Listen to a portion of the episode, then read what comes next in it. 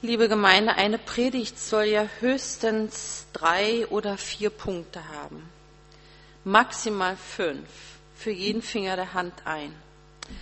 Meine Predigt hat heute neun Punkte. Da muss man ihm die zweite Hand dazu nehmen und ein Finger hat Sonntag, der darf sich ausruhen. Heute habe ich keine Bilder mitgebracht, keinen witzigen Einstieg. Heute geht es nur um Gott und dich. Heute ist der Tag, an dem Gott fragt, wie betest du mich eigentlich an? Was ist deine Art, mir zu sagen, dass du mich liebst? Wie zeigst du mir, was ich dir bedeute? Und wie gestaltest du deine Beziehung zu mir? Glaube mit Perspektive, Anbetung. Wir haben es eben schon in der Einleitung gehört, bei dem Stichwort Anbetung, da fällt uns sofort, oder mir zumindest auch so etwas ein, die Gemeinde steht. Manche schließen die Augen beim Singen, sind mit dem Herzen bei, bei Gott, lassen sich von, den, von der Musik und von den Texten der Lieder berühren. Aber kann man Gott anbeten, wenn ein Posaunenchor spielt? Kann es sogar sein, dass derjenige Gott anbetet, der die Posaune spielt? Und kann es sein, dass derjenige Gott anbetet, der die Notenständer hinstellt? Was ist Anbetung überhaupt? Wir kennen es, dass manchmal gesagt wird, er betet seine Frau an oder sie betet ihren Mann an. Es hat etwas mit Bewunderung zu tun, mit großer Bewunderung für das, was der andere ist. Wenn wir Gott anbeten, dann bewundern wir ihn. Dann sagen wir ihm, was er ist und was er für uns bedeutet. Wir sagen ihm, was er ohnehin schon weiß aber er steht drauf. Er hört's gerne. Er hört es gerne, weil in der Anbetung unser Herz ihm allein gehört. In Epheser 1, Vers 12 steht, damit wir etwas sein zum Lobe seiner Herrlichkeit. Warum Gott anbeten? Weil es der Sinn unseres Lebens ist. Weil Anbetung eine Herzenshaltung ist und weil Gott es liebt, angebetet zu werden. Aber was ist mit denen, die die Töne nicht richtig treffen? Denen die Worte fehlen und die sich nicht in Musik und Texte versenken können? Nun könnte man sagen, ach, die soll sich mal nicht so anstellen. Anbetung ist Anbetung. Richtig. Aber in Vielfalt und ich finde es, finde es so schön, dass Gott ein vielfältiger Gott ist, der uns ganz viele Möglichkeiten zeigt und anbietet. In der Bibel entdecken wir unterschiedlichste Arten, wie Gott angebetet werden kann, unterschiedliche Möglichkeiten. Und für diese Predigt habe ich mich inspirieren lassen durch ein Buch. Es heißt Neun Wege, Gott zu lieben und wer es interessiert, der kann es am Büchertisch finden. Es ist für heute extra bestellt worden. Fangen wir mit Punkt, Punkt 1 an. Gott mit allen Sinnen anbeten. Um die Herrlichkeit Gottes zu beschreiben, finden wir in der Bibel eine unglaubliche Fülle an Bildern und Farben und Tönen. Es ist einfach berührend. Und vorhin haben wir schon Psalm 150 gehört, lobt Gott mit Posaunen, Harfen, Pauken und Reigen. Auch der Tanz kann Anbetung Gottes sein, nicht nur das Posaunenspielen. Anbetung Gottes hat mit Schönheit zu tun, mit schönen Dingen, mit Kunst, mit Musik und Bewegung, mit Bildern, mit Tanzen und mit schönen Worten. Manche Menschen werden tief von Bildern berührt und drücken ihre Anbetung auch in Bildern aus. In meinem Bekanntenkreis erzählte mir eine junge Frau, ach, sie ist Hauptamtliche, sie müsste jetzt mit Kollegen zu Stille-Tagen wegfahren und dann über einen Bibeltext still, alleine nachdenken und das findet sie ganz furchtbar. Und weil ich sie so ein bisschen kannte, habe ich gesagt, Mensch, dann nimm noch dein Mahlzeug mit. Und plötzlich fingen ihre Augen an zu funkeln. Sie hat das Phänomen, dass sie einen Stift in die Hand nimmt und ein Blatt Papier und ihre Hand fängt an zu malen. Und sie malt die schönsten Bilder. Und manchmal weiß sie am Anfang noch nicht, was am Ende bei rauskommt. Das ist ihre Art, Gott anzubeten. Zweitens, Gott in der Schöpfung anbeten. Die Psalmen, die sprudeln ja nur von Beschreibungen der Schöpfung, die die Herrlichkeit Gottes widerspiegelt. In dem Psalm wird sogar beschrieben, wie die Schöpfung allein durch ihr Dasein Gott lobt und anbetet. Psalm 104, Herr mein Gott, du bist sehr herrlich, du bist schön und prächtig geschmückt, Licht ist dein Kleid, das du anhast, du breitest den Himmel aus wie einen Teppich und so weiter. Die Natur beschreibt Gottes Herrlichkeit. Das Staunen über die wunderbare Schöpfung Gottes ist schon Anbetung. Ich kenne Menschen, die gehen in ihre grüne Kathedrale. Sie gehen in die Natur und erleben Gott dort aufs tiefste. Von ganzem Herzen können sie dort Gott bestaunen, weil sie Natur entdecken und die Natur bewundern. Sie werden still und gleichzeitig wird ihr Herz ganz weit. Das Wissen um einen allmächtigen Schöpfer erfüllt ihre Seele. Auch Gartengestaltung, das Freuen über das Wachsen der Pflanzen ist Anbetung.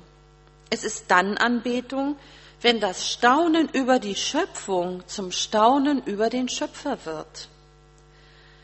Vor kurzem hat mir jemand einen Dompfaff gezeigt und gesagt, er ist wie eine Verheißung Gottes, die mich direkt trifft. Drittens, Gott anbeten durch Rituale und Liturgie. Auch das ist etwas, was die Bibel kennt, was vielen von uns vielleicht eher fremd ist, aber es ist in der Bibel zu finden. Psalm 136. Danket dem Herrn, denn er ist freundlich, denn seine Güte wäret ewiglich. Danket dem Gott aller Götter, denn seine Güte wäret ewiglich. Danket dem Herrn aller Herren, denn seine Güte wäret ewiglich. Und so geht der ganze Psalm immer weiter, immer wieder mit dem Kehrvers, denn seine Güte wäret ewiglich. Dieser Vers ist doch nicht nur aus dichterischer Schönheit geschrieben, sondern damit die Gemeinde mitsprechen kann. Denn seine Güte wäret ewiglich. Es gibt Gemeindeformen, in denen eine feste Liturgie viel stärker gelebt wird als bei uns. Menschen, die in festen Ritualen aufgehen und Gott anbeten, können sich dabei einfach fallen lassen. Die müssen sich ja keinen Kopf machen. Wie kann ich das jetzt formulieren, was Gott mir bedeutet? Denn die Formulierungen sind da. Und deshalb können sie ganz entspannt diese Formulierung mitsprechen.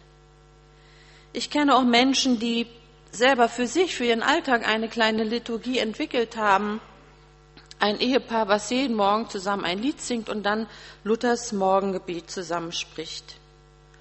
Ich habe auch schon Leute erlebt, die zu Hause sich eine kleine Ecke gestaltet haben, ihre Ecke, wo sie Gott begegnen können und dann auch in liturgischen Formen das durchaus machen. Viertens, Gott anbeten in Einsamkeit und Schlichtheit. Nun ja, das Stichwort Einsamkeit, das ist schon ein bisschen schwierig, denn nicht jede Einsamkeit ist Anbetung. Die meisten Menschen sind nicht freiwillig einsam. Diese Einsamkeit führt nicht in die Nähe Gottes, sie schmerzt. Auch Menschen, die gerne mit sich allein sind, sind nicht unbedingt dann bei Gott. Sie sind allein, weil es für sie zu anstrengend ist, mit anderen Menschen zusammen zu sein. Aber in der Bibel finden wir doch durchaus Menschen, die die Einsamkeit bevorzugt haben, um dort Gottes Nähe zu erleben. Johannes der Täufer ist ein Beispiel dafür für einen asketischen Menschen. Johannes der Täufer steht in Markus 1, war in der Wüste und predigte die Taufe der Buße zur Vergebung der Sünden. Johannes aber trug ein Gewand aus Kamelhaaren und einen ledernen Gürtel um seine Lenden und aß Heuschrecken und wilden Honig. Ich bin kein asketischer Typ. Diese Nahrung wäre nicht so ganz meins in dieser Kombination. Aber er lebte diesen Stil, vielleicht nicht, weil er das so lecker fand, sondern alles andere hätte ihn von Gott abgelenkt. Und für ihn war es okay, so zu leben. Einkehrtage sind eine solche Form, Schweigeretreten oder Fastenzeiten. Zeiten, in denen wir ganz besonders auf Dinge verzichten, um die Nähe Gottes zu erfahren. Jesus selbst hat, als er in der Wüste war, gefastet bei seiner Versuchung. Es war seine Vorbereitungszeit auf seinen großen Auftrag, den er von Gott, seinem Vater, angenommen hat und bereit war, ihn auszuführen. Es war eine Zeit der Hingabe, aber auch eine Zeit der höchsten Versuchlichkeit. Später, ab dem dritten Jahrhundert, gab es Menschen, die ganz bewusst diese asketische Form gewählt haben. Eremiten, die Wüstenväter, die lange allein in der Wüste lebten, um nahe bei Gott zu sein. Das pure Gegenteil sind, ist die fünfte Gruppe, Fünftens, Gott anbeten durch Aktivismus. Da sind vielleicht manche von uns eher zu finden. Auch in der Bibel gibt es Aktivisten, die damit Gott die Ehre gaben. Mose war so einer, Elia, Petrus, alles Menschen mit einem echt starken Auftreten. Mit Kraft und Intensität geben solche Menschen alles, um Gott zu zeigen, wer er für sie ist. Sie sind unermüdlich für Gott unterwegs, aus Hingabe an ihn. Sie lieben ihn von ganzem Herzen und ihre Liebe geht in Hände und Füße. Kolosser 3, Vers 17 steht, alles, was ihr tut mit Worten oder mit Werken, das tut alles im Namen des Herrn Jesus und dankt Gott, dem Vater, durch ihn. Aber nicht jeder Aktivismus ist Anbetung. Mancher Aktivismus ist Flucht oder Selbstbestätigung oder Fishing for Compliments. Während die einen Menschen Einsamkeit brauchen, um sich Gott zu nähern, brauchen die Aktivisten Menschen um sich herum und können sich auf diese Weise Gott nähern. Gemeinsam mit anderen zusammen etwas arbeiten, etwas auf die Beine stellen, ist für sie höchster Ausdruck des Dienens und der Anbetung. Wie sehr sie Gott lieben, zeigen sie in ihrem Tun. Sechstens, na, soll ich mal alle anderen Punkte abfragen? Lieber nicht, ne? Kauft das Buch, da steht's drin. Sechstens, Anbetung durch Fürsorge. Das ist unspektakulär. Fürsorge wird ja kaum wahrgenommen, aber Gott fühlt sich dadurch geliebt. Eine wirklich kleine, feine, berührende Geschichte finden wir in der Apostelgeschichte. Ich lese es in Auszügen vor. In Joppe war eine Jüngerin mit Namen Tabitha, das heißt übersetzt Reh. Die tat viele gute Werke und gab reichlich Almosen. Die Geschichte geht weiter, dass Tabitha stirbt und die Gemeinde verzweifelt nach Petrus gerufen hat und er kommt. Und es geht weiter und als er hingekommen war, führten sie ihn hinauf in das Obergemach und es traten alle Witwen zu ihm, weinten und zeigten ihm die Röcke und Kleider, die Tabitha gemacht hatte, als sie noch bei ihnen war. Tabitha wird zum Leben erweckt. Ein Reh, eine sanfte Frau, die still, aber mit großer Wirkung und Bedeutsamkeit ihre Liebe zu Gott in der Fürsorge ausdrückte. Echte Nächstenliebe als Ausdruck der Anbetung Gottes. Und Jesus selbst war den Hilfsbedürftigen zugewandt. Er tat es aus Liebe zu seinem Vater und wies ja auch immer wieder darauf hin. Siebtens, Gott anbeten durch Enthusiasmus. Das ist eine Form der Anbetung, die den Norddeutschen nicht wirklich im Blut liegt. ganz aus sich herausgehen und durch Tanzen, Singen und Springen und sich bewegen, Gott anbeten, ist eher bei anderen Mentalitäten zu finden. Und wenn in unserer Gemeinde jemand fröhlich und aus ganzem Herzen zwischendrin mal ein Halleluja ruft, hat er wahrscheinlich seine Wurzeln woanders. 2. Samuel 6, 4 bis 5 steht, und als sie ihn mit der Lade Gottes aus dem Hause Abinadabs führten, tanzten David und ganz Israel vor dem Herrn her mit aller Macht im Reigen, mit Liedern, mit Harfen und Psaltern und Pauken und Schellen und Zimbeln. 30.000 Menschen steht in der Bibel, enthusiastisches Bewegen aus Liebe zu Gott. Das hätte ich gern gesehen. Da wäre ich ja nicht so aufgefallen.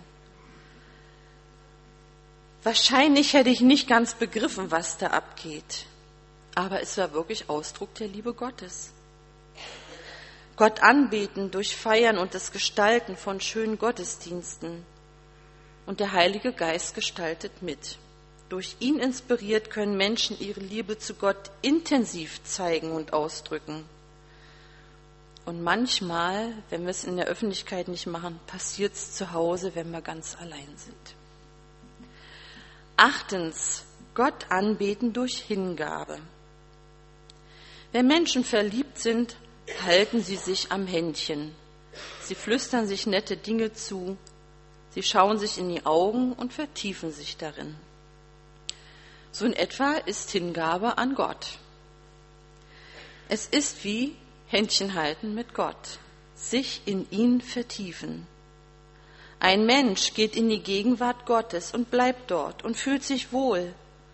Und Gott darf tief in sein Herz dringen, Lasten fallen ab und beide sind glücklich.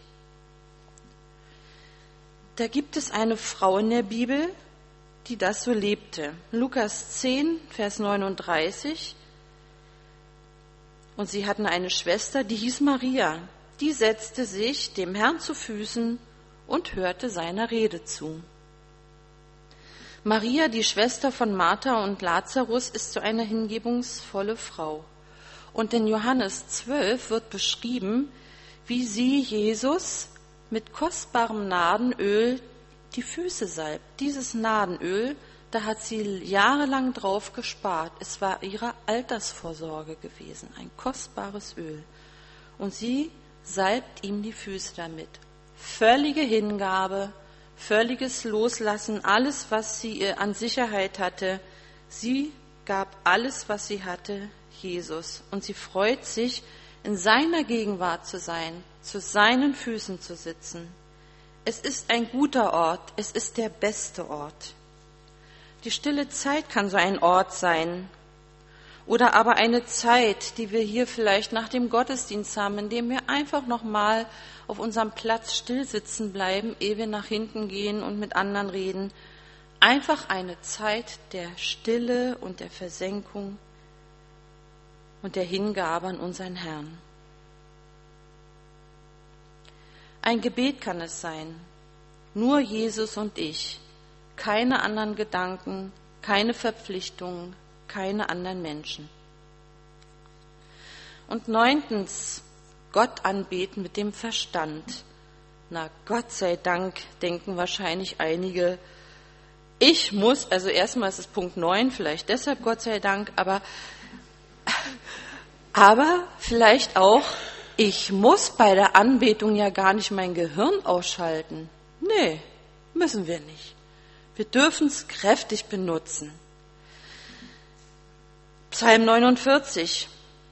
Mein Mund soll Weisheit reden und was mein Herz sagt, soll verständig sein. Ich will einem Spruch mein Ohr neigen und mein Rätselwort kundtun beim Klang der Harfe.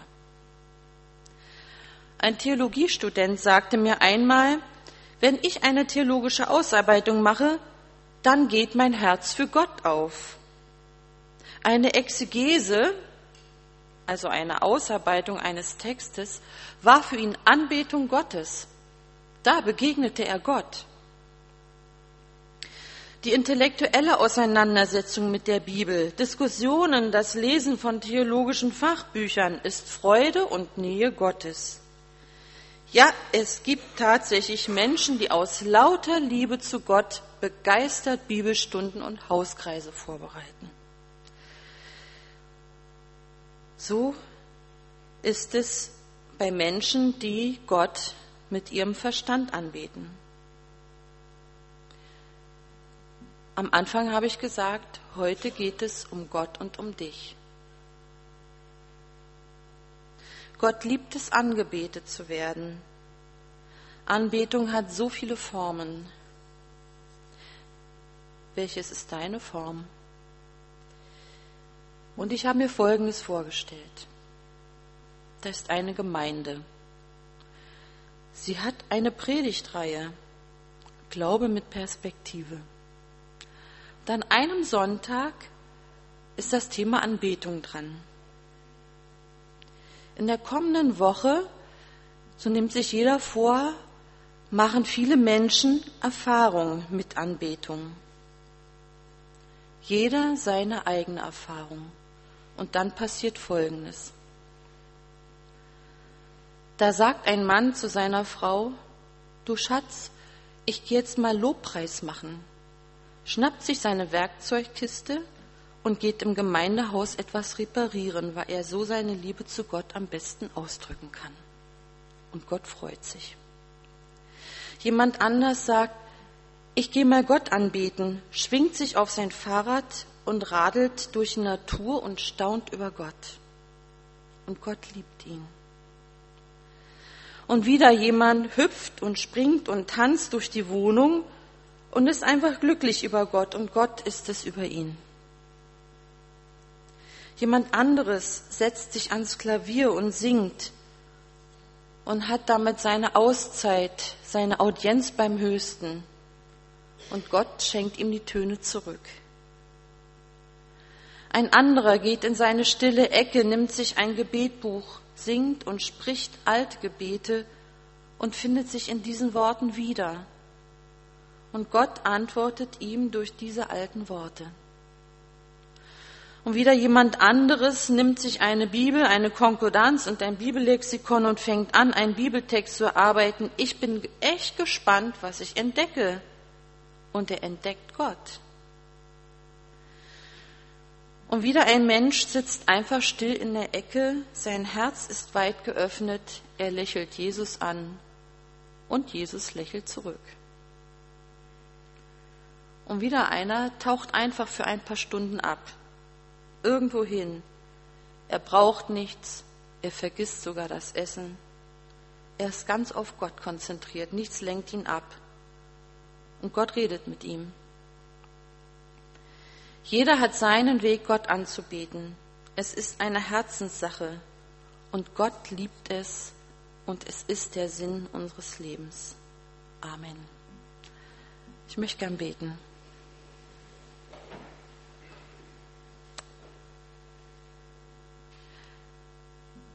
Lieber Vater, du möchtest so unendlich gern angebetet werden.